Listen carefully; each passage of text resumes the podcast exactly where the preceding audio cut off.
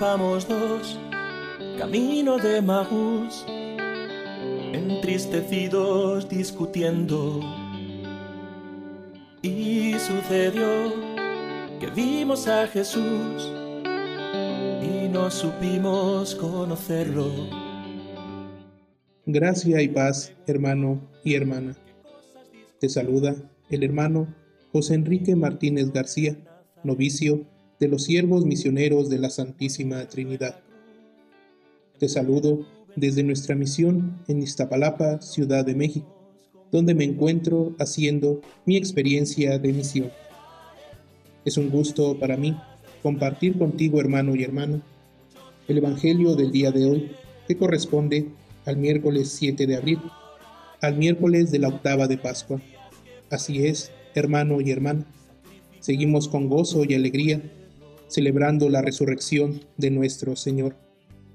El Evangelio del día de hoy es tomado del Santo Evangelio según San Lucas, capítulo 24, versículo del 13 al 35.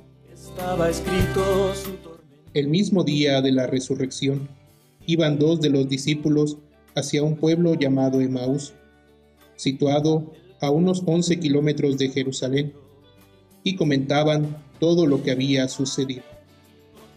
Mientras conversaban y discutían, Jesús se les acercó y comenzó a caminar con ellos. Pero los ojos de los dos discípulos estaban velados y no lo reconocieron. Él les preguntó, ¿de qué cosas vienen hablando tan llenos de tristeza? Uno de ellos, llamado Cleofás, le respondió, ¿eres tú el único forastero que no sabe lo que ha sucedido estos días en Jerusalén? Él les preguntó, ¿qué cosa? Ellos le respondieron, lo de Jesús el Nazareno, que era un profeta poderoso en obras y palabras ante Dios y ante todo el pueblo. Como los sumos sacerdotes y nuestros jefes lo entregaron para que lo condenaran a muerte y lo crucificaron. Nosotros esperábamos que Él sería el libertador de Israel, y sin embargo han pasado ya tres días desde que estas cosas sucedieron. Es cierto que algunas mujeres de nuestro grupo nos han desconcertado, pues fueron de madrugada al sepulcro, no encontraron el cuerpo y llegaron contando que se le habían aparecido unos ángeles que les dijeron que estaba vivo. Algunos de nuestros compañeros fueron al sepulcro y hallaron todo como habían dicho las mujeres, pero a él no lo vieron. Entonces Jesús les dijo, qué insensatos son ustedes y qué duros de corazón para creer todo lo anunciado por los profetas. ¿Acaso ¿No era necesario que el Mesías padeciera todo esto y así entrara en su gloria? Y comenzando por Moisés y siguiendo con todos los profetas, les explicó todos los pasajes de la escritura que se referían a él. Ya cerca del pueblo a donde se dirigían, él hizo como que iba más lejos, pero ellos le insistieron diciendo, Quédate con nosotros porque ya es tarde y pronto va a oscurecer. Y entró para quedarse con ellos.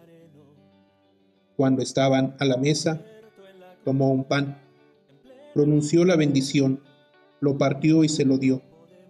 Entonces se les abrieron los ojos y lo reconocieron, pero él se les desapareció.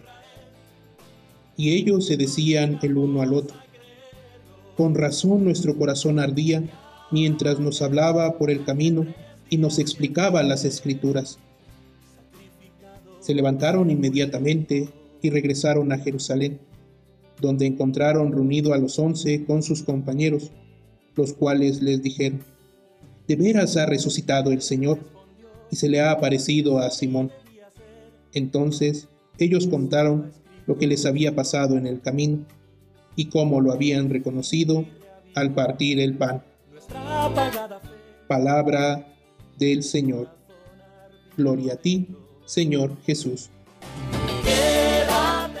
el día de hoy, hermano y hermana, que nos recuerda el pasaje de los discípulos de Maús.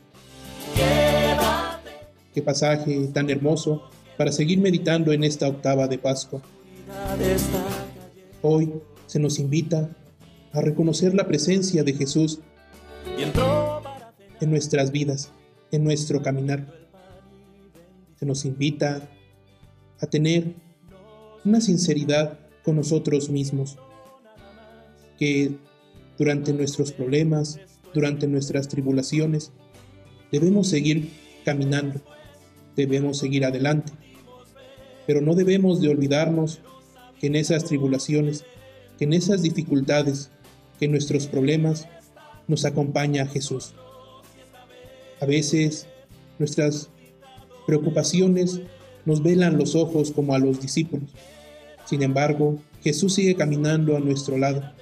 Jesús quiere seguir haciendo parte de nuestra vida y nos sigue amando, acompañando y compartiendo con nosotros el pan de cada día. Es por eso que la invitación del día de hoy es seguir diciendo al Señor, en esta celebración de la octava de Pascua, Señor, quédate con nosotros. Muchas gracias, hermano y hermana, por hacer viva la presencia de nuestro Señor Jesucristo con los demás. En el nombre del Padre, del Hijo y del Espíritu Santo. Amén.